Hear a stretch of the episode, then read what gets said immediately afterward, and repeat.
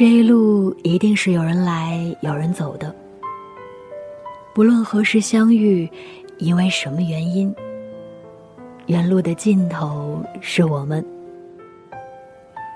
我是石榴，很高兴认识你，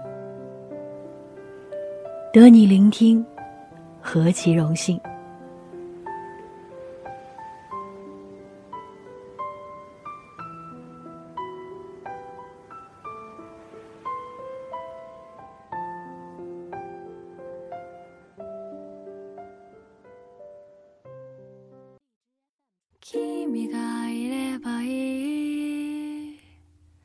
悲しい出来事も君がいれば消えてしまう。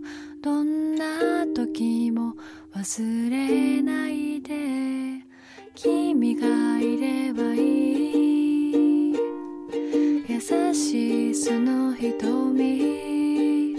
見つめるたび恋に落ちて明日を夢見て。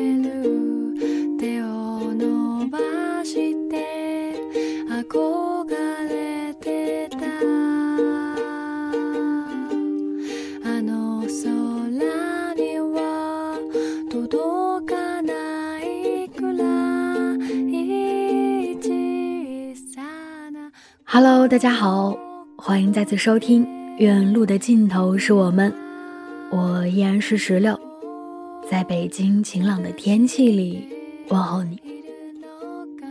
最近你过得好吗？你那儿的天气还好吗？今天的节目中，想要跟大家分享到的故事名字叫做《我的外婆忘了我是谁》。故事来自于公众号“尺度”，作者水清刚。我想在听到这个节目名字的时候，你大概已经知道今天要分享的是怎样的一个故事。一起来听今天的分享。我刚刚下班回家，看见新买的大衣上的牛角扣被一粒粒用心的扭了下来，亮晶晶的放在小盘子里。外婆带着慈祥的笑容问我：“要吃吗？”她脸上的笑容那么温暖和天真，我都已经生不起怒气，只好佯装高兴的接过来，偷偷藏到房间里放好。免得他真的吃下去。转到厨房准备做饭，却发现昨天的剩菜被泡了水放在水槽里，上面还打了两个鸡蛋。我今天回家可能有点晚，外婆应该是饿了。好不容易做好饭端上桌，外婆吃饭了。你那么客气干啥？外婆呀，你还认得我吗？认得。那我是谁啊？那我想不起来了。外婆，过来吃饭，乖。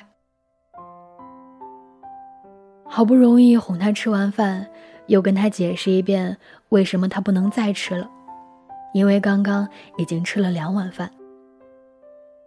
最省事的办法是打开任意一个播放电视剧的频道，跟他讲：“外婆啊，来，我们看打鬼子。”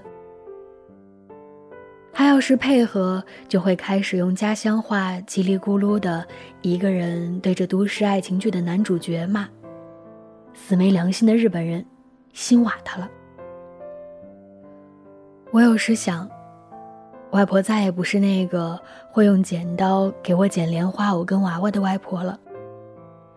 那个在麻将声中安安静静独自听越剧的外婆，那个笑眯眯摸出一把梳子，细细把头发理好，衣衫永远整洁的外婆，我大约再也见不到了。她有时清醒的时候，能够叫出我的名字。然后便是垂泪怨叹自己的命运。然而，他还是那个总把好东西留给我吃、关心爱护我们、喜欢清洁、热爱劳动的好外婆。比如说，现在，他端着一碗铺满细细撕碎的纸巾，笑盈盈地跟我说：“我不饿，你吃。”有时候，外婆又像个孩子一样，但不一样的是。孩童是一个学习成长的阶段，而外婆的人生末尾，却是一个逐渐失去的过程。每爆出一样小事件，都让我们对她现有的能力有一个新的认识。唉，她已经不会做饭了。哦，她已经不认得我了。我们只能眼睁睁地看着这一切，然后接受它。我以为他终于忘记我是谁时，我会很伤心、很难过，我会因此而流泪。然而事实上并没有。像接受一种持续存在的钝痛一样，我比我预想中要轻松地接受了这个事实。因为之后还有更多难以让人接受的事实在等着我们。因为外婆还需要我继续守护。有人想要谋我的命，他们马上要来了。外婆，你现在很安全，没有人要来害你。还有，你知不知道我很厉害？你很厉害吗？我不仅会武术，我还会飞檐走壁，会各种绝技，谁来你也别怕。你是谁呀？我是你的孙女，我会一直一直保护你的。他们总说老年痴呆这病，患者家属要比患者痛苦得多。我不这样觉得。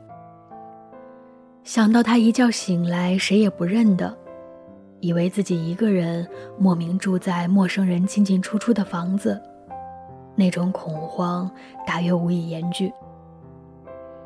筷子还没搁下，他就忘记自己刚吃过。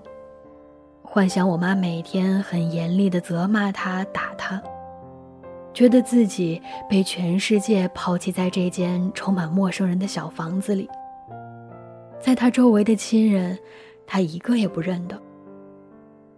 他遭受了多少并不存在的委屈，所以赌气躺在床上闹着不吃饭，抱着被自己撕破的被子默默流泪。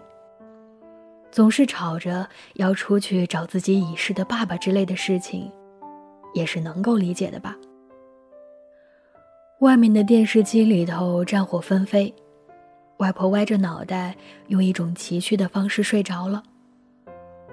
我握起她细瘦的脚踝，就像她多年前对我做的那样，把她的身体摆正，枕上枕头，盖好被子。我没办法想象你的世界，唯有期望它可以美好一点。在最后那天来临之前，我都会陪着你的。楠楠呀，不要调皮，坐下听听阿婆说。这个季节天气转凉，地上雨水多。楠楠呀。惊慌，过来听听阿婆说。睡个觉，雷声过后就能看云朵。楠楠别怕，楠楠别哭，乖乖睡喽。你静静听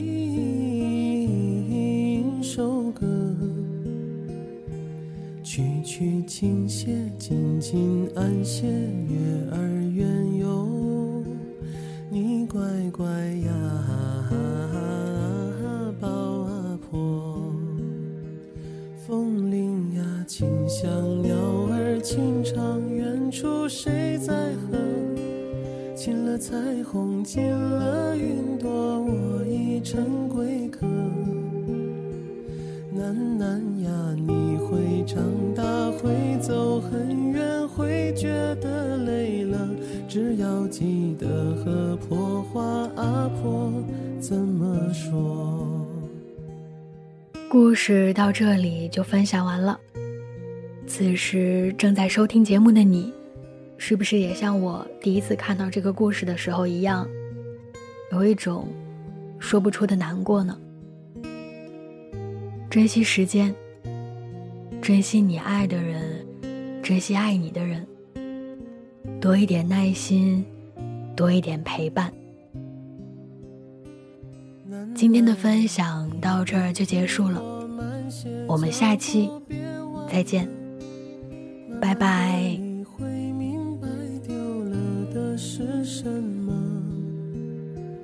人生就是场活得于世的选择，迷路时想想当年阿婆怎么说，回头看看雨水过后云彩很多，来吧阿婆帮你偷偷摘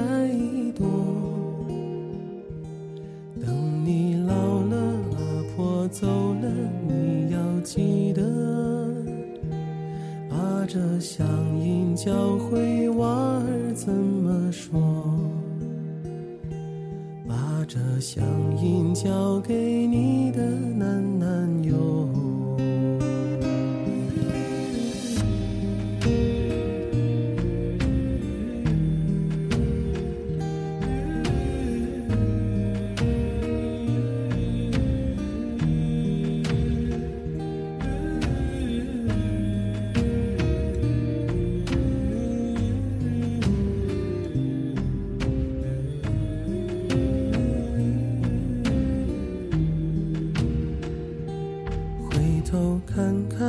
水过后少了冷漠，来吧，阿婆，等你还在那村落。